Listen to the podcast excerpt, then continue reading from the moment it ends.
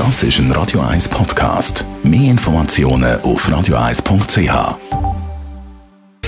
Sprechstunde auf Radio 1. Seit mehr als einem Jahr beschäftigen wir uns natürlich in erster Linie mit dem Coronavirus und die Folgen, aber natürlich gibt es noch ganz viele andere Viren. Da gibt es die Viren, die viel weniger dramatisch sind, aber gleich lästig.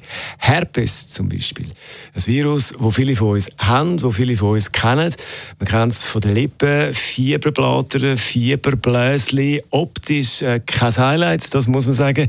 Merlin Guggenheim, Radio 1 Arzt. Was muss ich wissen zum Thema Herpes? Ich mache das ganz kurz, das wäre ein ausuferndes Thema. Herpes ist eine Virusfamilie, da gehören wahnsinnig viele Viren drin.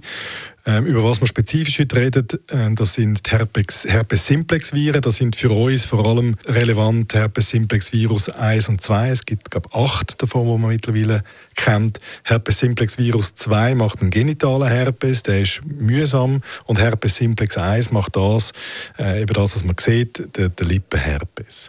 Das ist ein Virus, äh, oder all die Herpes-Simplex-Viren, das sind Viren, die der Mensch als einziger Wirt haben, dass sie können nicht noch irgendwo anders existieren und darum sind wir Menschen eigentlich praktisch alle durchsucht mit dem Herpesvirus schon früh. Es ist etwas, das in der Regel schon von der Mutter aufs Kleinkind übergeht oder spätestens dann vom Kleinkind zum anderen Kleinkind.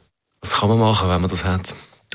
Wenn man es mal hat, dann hat man es und es geht nicht mehr weg. Das muss man klar sagen. Der Virus gibt eine Erstinfektion, eben häufig schon von Mami und die ist relativ harmlos, die merkt man manchmal gar nicht. Und dann ruht der Virus in uns. Und in Phasen, wenn wir angeschlagen sind, wenn unser Abwehrsystem nicht gut schafft, dann kriecht er wieder führen und macht die Fieberblötchen. Darum nennen wir es Fieberblötchen, weil sie häufig mit einem Fieberschub auftreten. Der Fieberschub hat nichts mit dem, mit dem Virus zu tun per se, aber der, das ist wie ein Trittbrettfahren von dieser fiebrigen Erkrankung. Es langt aber schon, dass man gar keine Sonne einen Tag lang. Auch die Sonne macht eine gewisse Reduktion von der Abwehrleistung und dann haben die Leute am nächsten Tag ein Fieberblättchen.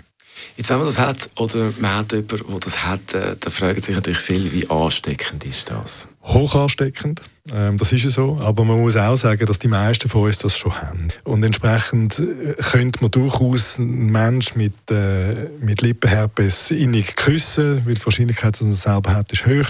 Und wenn man selber kein Abwehrproblem hat, gerade in dieser Phase, heisst das nicht, dass man die dann auch bekommt.